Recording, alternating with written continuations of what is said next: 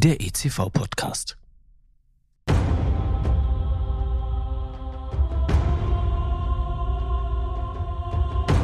Es war einmal vor langer Zeit in einer weit, weit entfernten Galaxis, als tapfere Kämpfer aufbrachen, um mutig und entschlossen die dunkle Seite der Macht zu besiegen.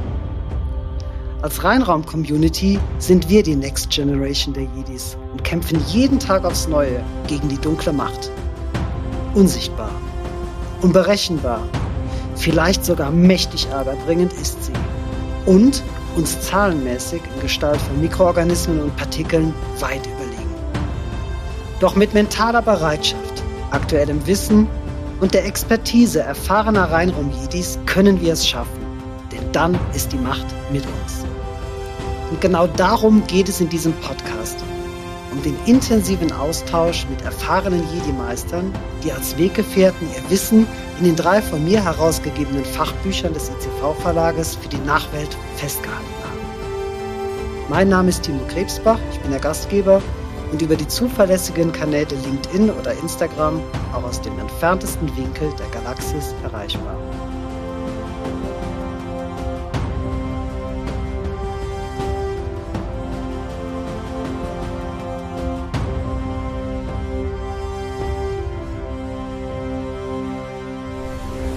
Am Ende der vorigen Podcast-Folge haben wir uns mit Dr. Frank Böttcher über die uns zur Verfügung stehenden Waffen im Rheinraum unterhalten und sind dabei beim Monitoring stehen geblieben. Steigen wir also hier gleich wieder ein. Und damit herzlich willkommen zu einer weiteren Folge unseres ECV-Podcasts. Heute mit dem Titel Die dunkle Macht auf dem Radar. Lieber Frank, welcome back.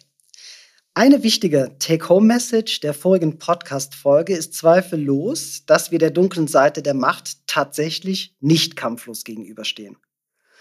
Um Flugsicherheit von Raumschiffen zu garantieren und vor der Torpedierung von Objekten und Projekten zu schützen, ist der Einsatz eines Radars stets das erste Mittel der Wahl. Auf den Rheinraum übertragen, kommt das Monitoring hier einem Radar gleich. Was muss dieses Radarsystem denn leisten können und wie stelle ich das dann wirksam auf? Ja, wir hatten ja darüber gesprochen, dass die wichtigsten Kontaminanten, mit denen wir zu tun haben, Mikroorganismen sind. Ja. Und die möchte ich ja nun detektieren. Die Mikroorganismen kommen jetzt aus sehr, sehr unterschiedlichen Klassen. Es sind sehr unterschiedliche äh, Kandidaten dabei. Und wenn man so möchte, es ist natürlich so, ich suche nach der eierlegenden Wollmilchsau. Ein System, was mir jeden Mikroorganismus im Raum auf jeden Fall sicher detektieren kann. Das ist dann so die theoretische Vorstellung und so ein bisschen romantische Vorstellung, ich schaffe das halt alles. Es ist aber leider wie im richtigen Leben, so 100 Prozent funktioniert es nicht. Das heißt, ich kann mich nur mit einer gewissen Wahrscheinlichkeit dem annähern, dass ich tatsächlich die Mikroorganismen, die im Reinraum möglicherweise auftauchen, auch sicher detektieren kann. Und dazu muss ich mir das Monitoring so zurechtlegen, dass ich die kritischen Stellen eben finde im Reinraum. Das mache ich über einen risikobasierten Ansatz. Ich schaue mir meine Prozesse an, ich schaue mir meine Anlagen an, ich schaue mir insbesondere das Personal an und gucke, wie können Mikroorganismen in den Reinraum gelangen und wie können sie im Reinraum verteilt werden. Das heißt, auch hier wieder der Annex 1 ein ganz wichtiges Thema. Der Annex 1 ein wichtiges Thema und aber auch die Risikobetrachtung ein sehr wichtiges Thema. Okay. Aber auch im Annex 1 finde ich sehr, sehr viele Punkte, die ich berücksichtigen kann und die ich berücksichtigen sollte. Und das ist schon mal ganz gut. Man diskutiert ja mal leichter über ein Papier, als ein Papier zu erstellen. Und äh, man sollte aber auch, wenn ich den Annex 1 habe und darüber diskutiere, welche Punkte relevant sind und welche nicht relevant sind, das durchaus das eine oder andere auch mal kritisch in Frage stellen. Mhm. Weil der Annex 1 ist ein Standardgrundwerk und jede Produktion ist anders. Und äh, ich muss das auf meine Produktion entsprechend anpassen. Okay. Und wenn ich jetzt diesen risikobasierten Ansatz habe, dann ist es natürlich so, ich muss es auch zerlegen in die einzelnen Aspekte, die ich dort habe. Wir haben natürlich erstmal unsere Lüftungsanlage. Unsere Lüftungsanlage soll halt funktionieren, sie ist im qualifizierten Zustand und das heißt, sie soll sterile Luft in meinen Reinraum hineinbringen. Dann monitore ich die Lüftungsanlage dadurch, dass ich einmal schaue, sind die Partikelzahlen, die ich in meinem Reinraum habe, unter der Lüftung tatsächlich in den Grenzwerten, die der Annex 1 fordert, für die einzelnen Reinraumklassen, die ich halt habe. Ja. Auf der anderen Seite ist es auch so, dass ich mir eben anschauen muss, ist es tatsächlich alles steril, was an Luft dort reinkommt. Deshalb mache ich Luftkeimzahlmessungen und gucke eben auch, ob ich hier entsprechend äh, eine geringe Anzahl von Keimen habe oder in der Reinraumklasse A optimalerweise gar keine Keime habe. Mhm. Dann geht es halt weiter. Die, die lüftungstechnische Anlage ist sozusagen das Grundprinzip, weil damit betreibe ich den kompletten Reinraum. Von der Schleuse angefangen bis hin zur Reinraumklasse A, wo ich meine höchste Sicherheit halt habe. Dann habe ich aber die anderen Prozesse, die ich mir angucken muss. Wenn ich Material einschleuse, ich möchte äh, einen Container, in dem ich meine Bulklösung habe, in den Reinraum reinbringen, falls ich es nicht über Rohrsysteme mache und eine fest installierte Anlage. Oder ich habe Packmaterialien, die ich in die Rein, äh, Räume reinbringen möchte. Das sind alles Prozesse, die natürlich Keime mit reinschleppen könnten. Und da ist es wichtig, dass ich eben nicht nur diese Prozesse validiert habe, weil das ist nur eine Momentaufnahme. Ich muss auch gucken, dass im Einzelfall heute, wo ich die Materialien reinbringe, ich auf der sicheren Seite bin und hier ein geeignetes Monitoring aufsetze. Also hier geht quasi die Validierung nahtlos ins Monitoring über. Ja, die Validierung dieser Prozesse gibt mir die Idee dazu oder die, den wissenschaftlichen Hintergrund dazu, wie setze ich mein Monitoring auf. Und mit der Validierung sage ich mein, oder zeige ich, dass mein Prozess geeignet ist, so wie ich ihn letztendlich konzipiert habe. Der Einschleuseprozess mit den Desinfektionsverfahren, das Reinsterilisieren über äh, durchreiche Autoklaven oder eben auch einfach der Transport, wenn ich jetzt vielleicht in der Reinraumklasse C bin, zu einem Ansatzbehälter von irgendwelchen Tanks oder irgendwelchen Vorlagelösungen in diesen Bereich rein. Okay, und ja. den habe ich mir ja angeguckt. Ich habe das durchgefahren und habe das im Rahmen der Validierung festgestellt. Wenn ich das so mache, funktioniert's. Und das ist halt, Vertrauen ist gut, Kontrolle ist besser. Im Monitoring schaue ich dann, dass es in der Wirklichkeit auch tatsächlich so funktioniert.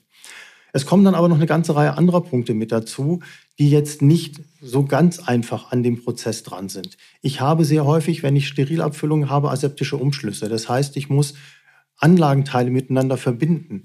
Manchmal ist es einfach. Ich kann die vorher beim Rüsten verbinden, mache dann eine äh, Sterilization in place und damit habe ich eigentlich keine Probleme, weil die Anlage an sich steril ist. Manchmal geht es dann aber nicht und ich muss sterile Teile miteinander verbinden und muss dann da drin halt die Produktion direkt starten können. Ja. Dann ist es aber wichtig, dass wenn ich solche Umschlüsse mache, Sachen miteinander verbinde und nachher nicht mehr sterilisieren kann, dass ich solche Umschlüsse auch monitore oder spezielle Techniken verwende, äh, spezielles Equipment verwende, um einen aseptischen Umschluss gewährleisten zu können.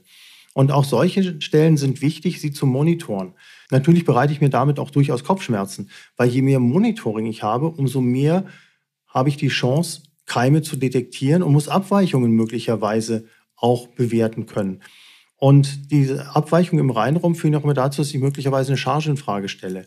Aber auf der anderen Seite ist es so, es geht hier um die Patientensicherheit. Je mehr Monitoring ich habe, umso größer ist mein Prozessverständnis. Und dann ist es auch so, dass ich hier eine ganz andere Aussage treffen kann. Auch nicht jeder Befund im Reinraum oder auch selbst in der Reinraumklasse A muss dazu führen, dass eine Charge nicht verkehrsfähig ist oder nicht freigegeben werden kann.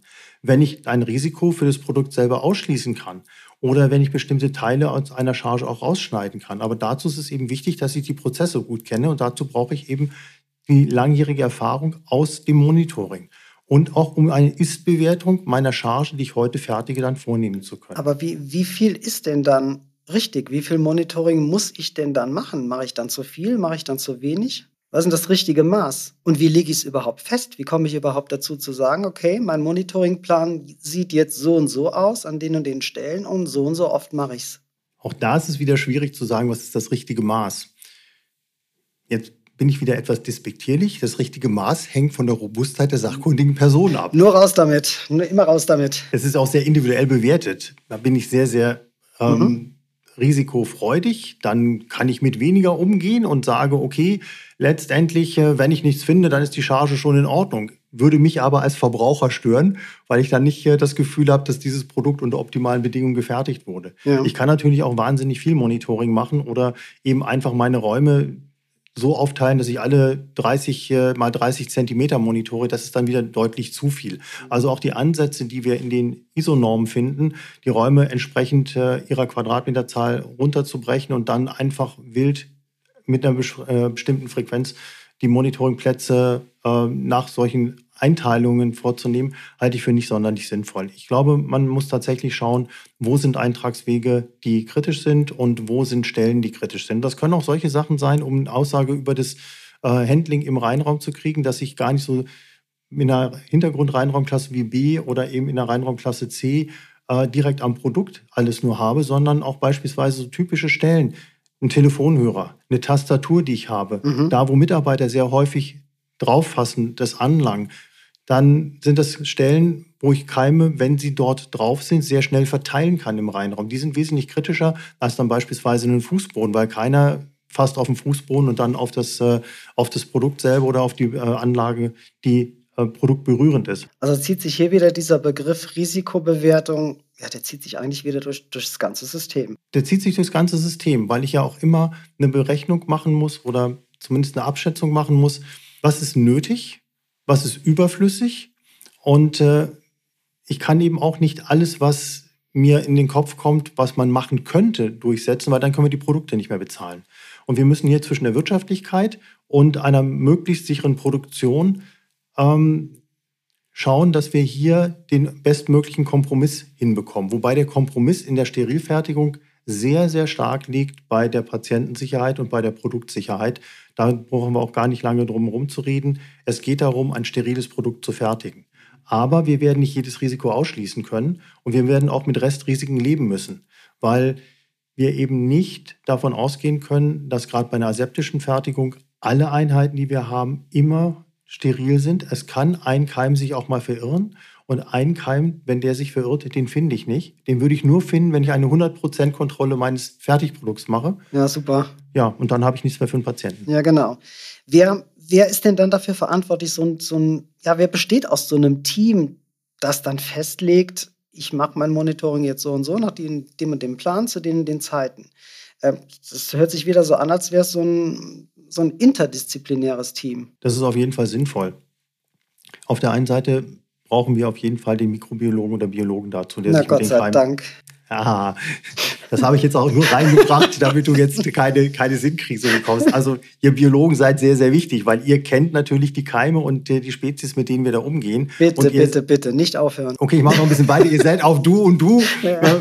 Mit der dunklen Seite der Macht. Ja, ja, ist gut. Ob das jetzt wieder so gut ist, weiß ich nicht, aber es ist zumindest hilfreich in diesem äh, Kontext. Und äh, äh, viele Eigenarten von Mikroorganismen sind einem Ingenieur oder auch einem Apotheker, für den ist eine Mikrobiologie immer ein Auswärtsspiel, gar nicht so bekannt. Das heißt, wir brauchen da euer Know-how. Wir brauchen aber auch das Know-how der Leute, die sich mit der Produktionseinrichtung selber gut auskennen. Das können sein Ingenieure, das können aber auch äh, Naturwissenschaftler sein, die die Produktion verantworten, weil die kennen natürlich ihre Produktionsanlagen sehr, sehr gut. Mm, sehr oft ist die Qualitätssicherung mit beteiligt. Da kommt es einfach auch darauf an, was hat die Qualitätssicherung bisher gemacht. Wenn sie einfach über die formalen Aspekte kommt und äh, die entsprechenden äh, Tools halt nur kennt, aber die Prozesse selber nicht kennt, ist es schwierig. Ja. Ähm, wir haben in den USA ja diese Forderung äh, Quality on the Floor. Das heißt, jemand von der Qualitätssicherung soll eine Produktion begleiten, sozusagen als eine Kontrollinstanz. Ja. Ähm, diese Leute haben die Erfahrung und das macht dann wieder Sinn, solche Leute auch mit reinzubringen, weil es geht hier tatsächlich um das Prozessverständnis. Und das sind dann aber wieder Kandidaten, die wir in dieses Team mit einpflegen, die eben verschiedene Seiten kennen, die nirgendwo der richtige Spezialist sind, aber die es wieder zusammenführen können. Und insofern ist es hier wieder gut, es hat einer den Hut auf, der muss nicht überall der Spezialist sein. Es gibt aber sehr viele Spezialisten und die müssen sich untereinander austauschen. Und wir werden auch Kompromisse machen müssen, weil es geht eben nicht alles äh, in der 100% Auswirkung, die wir, die wir durchsetzen können. Ich denke da nur an Desinfektionsmittel. Wenn wir Sporen im Reinraum haben und ich möchte ein Desinfektionsmittel, was sicher Sporen abtöten kann, dann ist es entweder ein Material, was natürlich desinfektionstechnisch sicher ist, aber was sehr stark korrosiv ist oder was möglicherweise mein Produkt gefährden kann, weil es nicht flüchtig ist und somit ins Produkt gelangen können. Das heißt, irgendwelche Kompromisse müssen wir eben eingehen und daraus resultiert dann eben auch, dass wir die Restrisiken, die dort auftauchen, kennen müssen und wissen müssen, mit welchen Restrisiken wir zu leben haben das ist ein ganz interessantes Stichwort, diese, diese Restrisiken. Ähm, bringt mich natürlich zu der Frage, wird denn auch zuverlässig alles erfasst im Monitoring oder gibt es eben Lücken, die sozusagen unter unserem Radar bleiben? Man muss sich von der Idealvorstellung verabschieden, dass man im Monitoring jeden Keim, den man finden könnte, auch findet. Und normalerweise, wenn ich eine koloniebildende Einheit auf einer Platte habe, sind das mehrere und das ist nicht der Einzelkeim. Dann ist es wieder so, wir haben Keime im Reinraum, die vielleicht schon länger dort äh, ja, überleben konnten, die Desinfektionsmitteln ausgesetzt waren, die möglicherweise Sterilisationsverfahren ausgesetzt waren, die sind vorgeschädigt.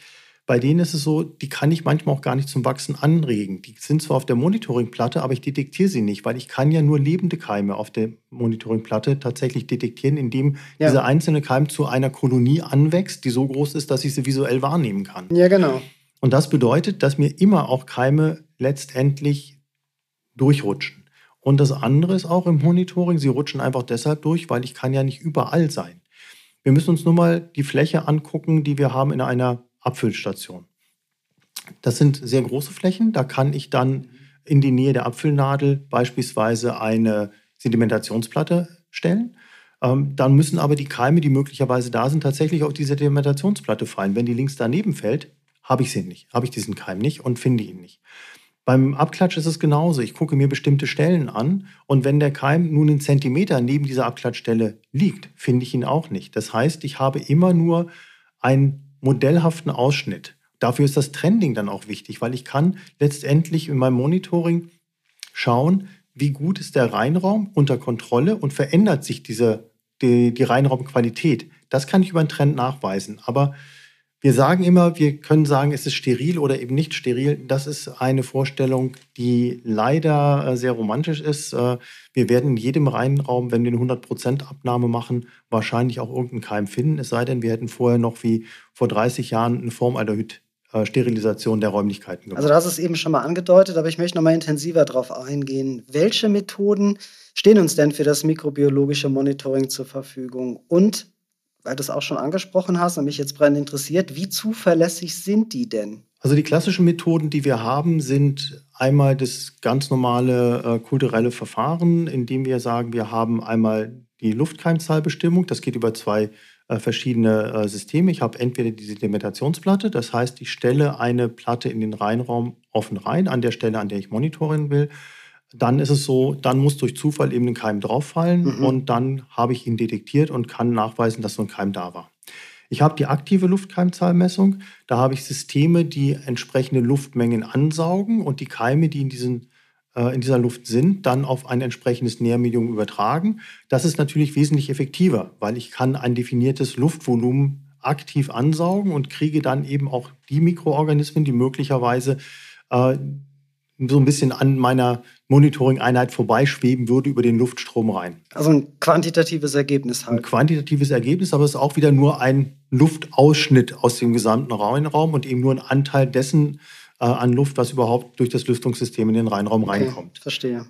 Und beim Oberflächenverfahren, also bei den Abklatschplatten, ist es natürlich ja auch ganz klar, man muss sich einfach nur mal so eine Platte angucken äh, mit den paar Quadratzentimetern, die sie halt hat, im Vergleich zu den Quadratmetern, die wir im Reinraum haben.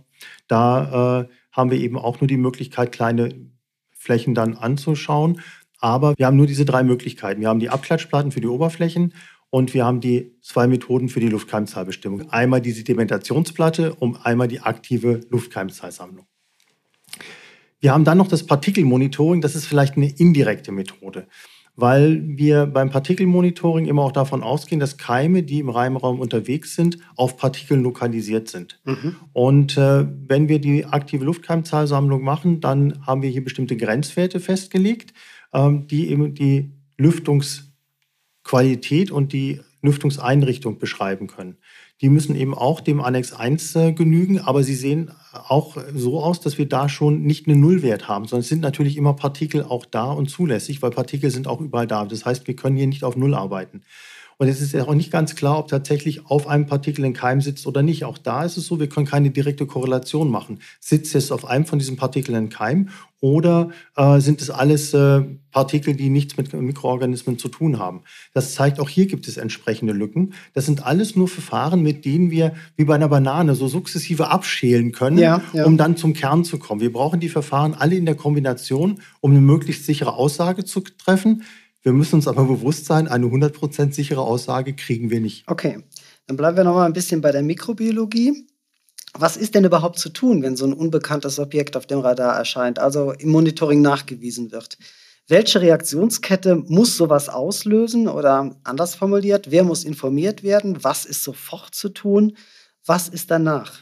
Auch hier kann man wieder schön einleiten mit, äh, es kommt darauf an. Mein ehemaliger Technologieprof hat mir das mal gesagt, äh, wenn Sie in der Prüfung nicht wissen, wie Sie antworten sollen, sagen Sie erstmal, es kommt darauf an, dann gewinnen Sie Zeit. Und hier kommt es jetzt wirklich darauf an, worüber wir uns unterhalten. Haben wir einen Reinraum der niedrigeren Güteklassen, also Reinraumklasse D, Reinraumklasse C, dann werden wir relativ häufig auch mal etwas finden, einen Keimzahlbefund haben. Und dann muss man einfach schauen, habe ich einen Warnwert oder habe ich ein Aktionslevel. Diese beiden Sachen sind zu unterscheiden. Man legt üblicherweise den Aktionslevel dahin, dass man sagt, das sind die Grenzwerte, die ich erreichen muss, um die Anforderungen des Annex 1 erfüllen zu können. Mhm. Ich habe darunter aber Warnwerte, die deutlich niedrigere Keimzahlen darstellen, damit ich eben auch sehen kann, hier ist was und hier finde ich was.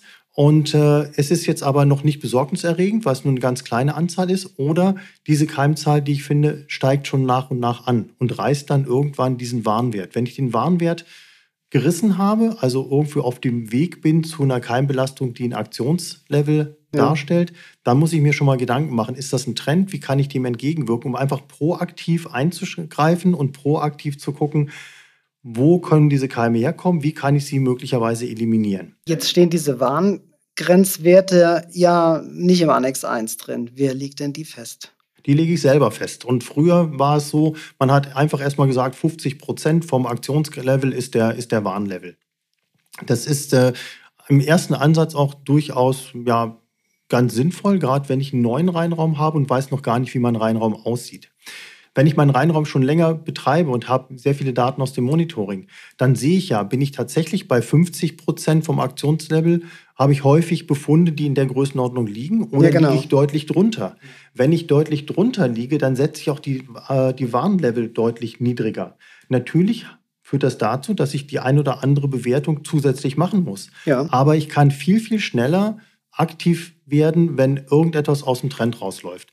Und deshalb passe ich diese Warnwerte an. Deshalb mache ich eben auch eine entsprechende Trendanalyse, schaue, wie sieht es bei mir im Reinraum aus, wie verändert sich der Reinraum, um dann hier aktiv dran zu gehen und zu schauen, was ist für mich ein sinnvoller Warnwert. Und äh, das ist ein ganz wichtiger Aspekt, der in den letzten Jahren mehr und mehr gekommen ist. Manche Firmen beherzigen es immer noch nicht, weil sie denken, okay, äh, wir sind mit den 50 Prozent auch gut gefahren. Aber das Problem, wenn ich zu spät eine Veränderung im Reinraum feststelle, dann habe ich wesentlich mehr Aufwand, als wenn ich rechtzeitig proaktiv vorbeugende Maßnahmen generieren kann. Und wie geht es dann weiter? Was macht man dann wenn, bei einer Überschreitung von Warn- und Aktionsgrenzen? Bleiben wir nochmal kurz bei den Warnwerten. Wenn ja. ich mehrere Warnwerte habe, dann ist es so, einen einzelnen detektiere ich erstmal. Mhm. Wenn ich mehrere habe, dann steige ich in eine Ursachenforschung ein. Und die ist dann sehr ähnlich dem gestaltet, wie ich es auch habe bei einer äh, Aktionslevelüberschreitung. Weil so ein Aktionswert heißt ja auch schon Aktionswert, ich muss Aktionen machen. Das Wichtigste ist erstmal für mich, ich muss den Keim identifizieren. Ich möchte sehen, was ist es eigentlich für ein Keim, den ich da gefunden habe. Mhm. Weil der Keim muss natürlich auch korrelieren zu dem, was ich üblicherweise erwarte in meinem Reinraum mhm. und wo ich meine ganzen Systeme drauf abgestellt habe. Finde ich jetzt einen Keim, der sich plötzlich einschleicht, den ich in der Vergangenheit gar nicht auf dem Radar hatte, dann muss ich mir überlegen, passen meine Desinfektionsverfahren, äh, sind meine Einschleuseverfahren noch korrekt? Insofern ist immer ganz wichtig, was ist das für ein Keim und ist er auch plausibel da, wo er letztendlich äh, gefunden wird. Das hat auch noch einen ganz anderen äh, Aspekt, die Plausibilitätsprüfung, weil wir haben hier natürlich das Problem, dass diese Mikroorganismen ubiquitär vorkommen. Das heißt, die sind in den Schleusen. Die sollten unter A nicht sein, aber vereinzelt finden sie sich da auch. Aber die finden sich natürlich auch im Labor. Und im ersten Moment möchte, möchte ich auch noch mal unterscheiden, ist dieser Keimbefund, den ich habe, tatsächlich der Produktion zuzuordnen, also ja. meinem Produktionsreinraum, ja. oder war es ein Artefakt, äh, also ein Laborfehler? Weil im Labor kann das eben auch passieren.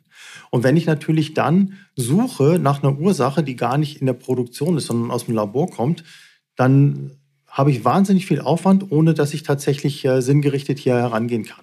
Also im Prinzip, man hat nicht so eine ausgiebige OS-Betrachtung wie jetzt bei einer normalen Chargenprüfung, aber man sollte sich eben auch überlegen, macht das Sinn? Und wenn ich auf einer trockenen Oberfläche oder in einem trockenen Produkt einen typischen Wasserkeim finde, der Wasser braucht, um sich äh, letztendlich wohlzufühlen und ja. im Trocknen abstirbt, dann müssen schon mal die Alarmglocken angehen, dass ich auch sage, okay, das hat möglicherweise jetzt nichts mit meinem Reinraum zu tun und möglicherweise muss ich da jetzt keine Aktion machen stellt sich dann natürlich die Frage, wer kann in so eine Entscheidung treffen? Wer sollte sich diese mikrobiologischen Monitoring-Daten dann ansehen?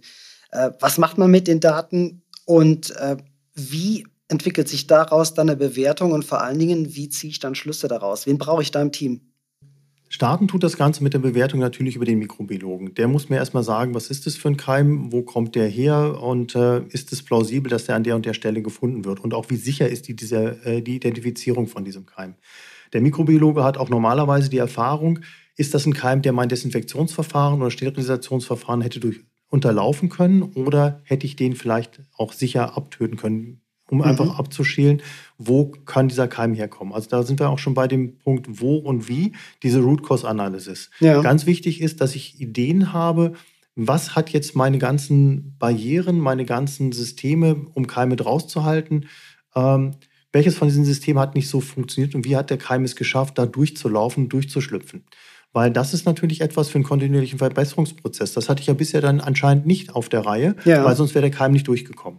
Das heißt, die Ursachenforschung ist das A und O.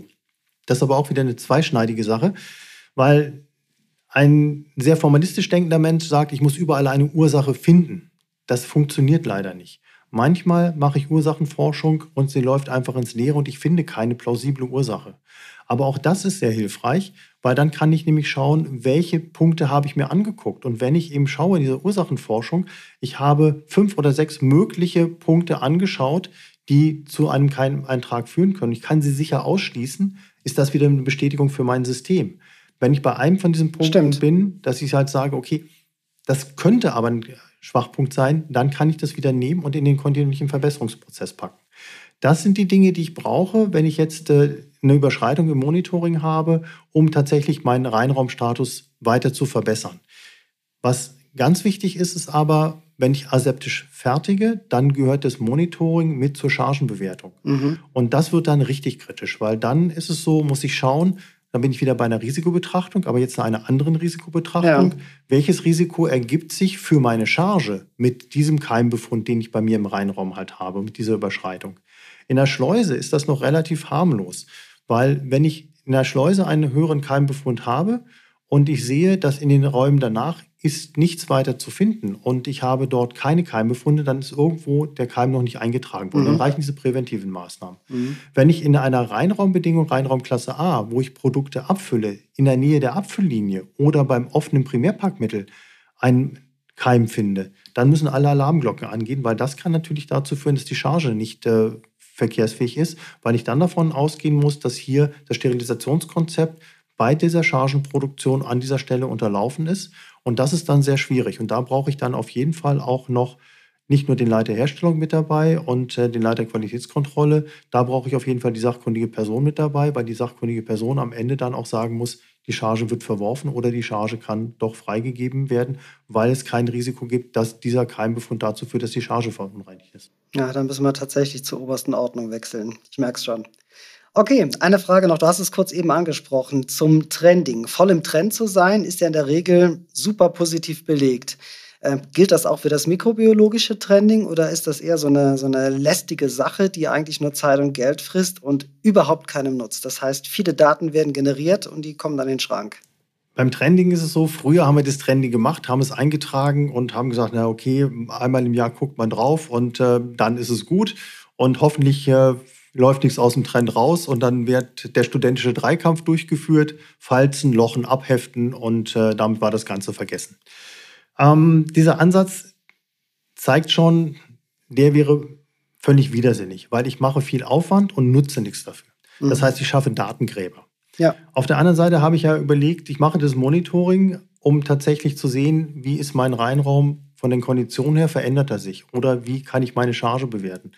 Und äh, Dazu ist es wichtig, dass ich mit diesen Daten einfach mehr anfange. Und das Trending ist mittlerweile ein ganz, ganz wichtiger Aspekt. Das kommt auch aus dem Annex 15. Ich muss ja auch das Prozessverständnis immer weiter vorantreiben.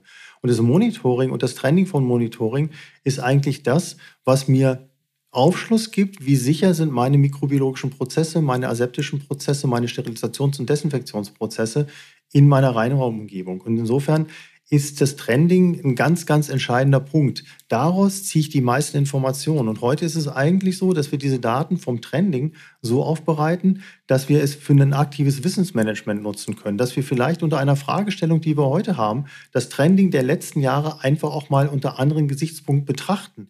Ist uns früher vielleicht irgendetwas durchgerutscht, was wir hätten sehen können am Trending oder was wir jetzt erst durch wiederholte ähm, Auffälligkeiten im Trending überhaupt detektieren können. Und deshalb ist es unheimlich wichtig, dieses Training aufzusetzen und vor allen Dingen auch nicht, wie wir es früher gemacht haben, zu gucken, einmal im Jahr guckt man drüber, man macht ein Hygienekataster, ist ein neuer Keim dazugekommen und wenn nicht, ist alles wunderbar und wie gesagt, abheften und vergessen. Nein, es ist wichtig, dass ich zu jedem Prüfzeitpunkt und jedem Monitoringzeitpunkt schaue, fällt das aus dem Trend raus, ergibt sich da was und äh, die letzten Werte einfach mit reinbeziehe. Weil dann ist es so, bin ich aktiv dabei, kann just in time reagieren, wenn etwas ist und bin dann nicht erst am Ende des Jahres in der Lage zu erklären, warum ich vor sechs Monaten vier Chargen verwerfen musste. Halte ich für ein ganz wichtiges Statement. Einfach super. Prima. Ähm, kommen wir abschließend noch zu einem ganz anderen Thema. Ein Kapitel im Praxisbuch Reinraum in der pharmazeutischen Industrie beschäftigt sich auf gut 30 Seiten mit dem Thema Qualitätssicherung. Dieses Thema hat auch im neuen Annex 1 einen hohen Stellenwert erhalten. Und dabei tauchen dann Begriffe auf wie Pharmaceutical Quality System, Risk Management, Root Cause Analysis, Contamination Control Strategy, Product Quality Review und so weiter.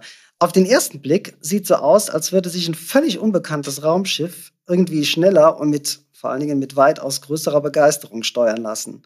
Auf den zweiten Blick auch? Auf den zweiten Blick muss man sagen, ist gar nicht so viel Neues dabei. Es ist einfach hier nur noch mal in dem Zusammenhang mit dem Annex 1 besser aufbereitet worden. Weil eigentlich sind viele dieser Dinge, die dort beschrieben sind, hier nur noch mal aufgeführt, weil wir sie ohnehin schon machen und weil die Sinnhaftigkeit auch an den einzelnen Stellen nochmal hervorgehoben wird und weil sie auch wesentlich deutlicher sichtbar werden, ähm, jetzt im Annex 1. Ein Quality System brauchten wir ohnehin schon immer. Jeder, der Arzneimittel gefertigt hat, braucht ein Qualitätssicherungssystem. Das ist schon im GGMP-Leitfaden und der AMWAV verankert. Und dieses System macht Sinn, weil ich muss ja meine Prozesse beschreiben, weil ich möchte sie ja auch möglichst reproduzierbar gestalten. Und dazu ist mein Pharmaceutical Quality System halt wichtig. Das Qualitätssystem ist der Oberbau, wo ich alle Dinge drunter subsumieren kann. Das Risikomanagement ist in den letzten Jahren deutlich verstärkt angegangen worden. Wir haben ganz am Anfang über das Risikomanagement diskutiert. Dann hieß es, ach ja, es kommt wieder was Neues rein, wir müssen wieder was Neues aufsetzen, eine neue SOP schreiben. Aber Risikomanagement haben wir immer schon gemacht. Das heißt, äh, auch vor 30 Jahren oder 35 Jahren hat sich der Kontrollleiter bei der Chargenfreigabe Gedanken gemacht, äh, kann ich die so freigeben oder nicht, wenn es irgendwo Abweichungen gab. Die waren nun nicht so gut dokumentiert. Mhm. Und es wurde auch manchmal nicht so eine genaue äh, Root Cause Analysis durchgeführt oder es wurde nicht so eine intensive Bewertung gemacht. Aber eine Risikobetrachtung war schon immer da. Auch vor 30 Jahren hat der Kontrollleiter nichts für den Markt freigegeben, von dem er nicht sicher war, dass es für den Patienten unbedenklich war. Ja. Und heute wird das Ganze aber natürlich wegen des gesundheitlichen Verbraucherschutzes, wegen der höheren Transparenz, auch wegen der entsprechenden Überwachungstiefe wesentlich stärker formalisiert. Das macht auch durchaus Sinn. Es gibt ja auch die beiden Extreme. Vor 30 Jahren gab es auch noch den Kontrollleiter, der einfach den Haken dran geschlagen hat und hat gesagt, ja, das passt schon, das ist in Ordnung. Der hatte die Risikobetrachtung bei sich im Kopf. Wenn der gegangen ist, wusste kein Mensch mehr, wie, wie er auf diese Idee kam. Heute ist es so, heute wird es alles dokumentiert und eben auch diese Risikobetrachtung äh, durchgeführt, damit ich auch belegen kann, wie bin ich eigentlich zu dieser Schlussfolgerung gekommen.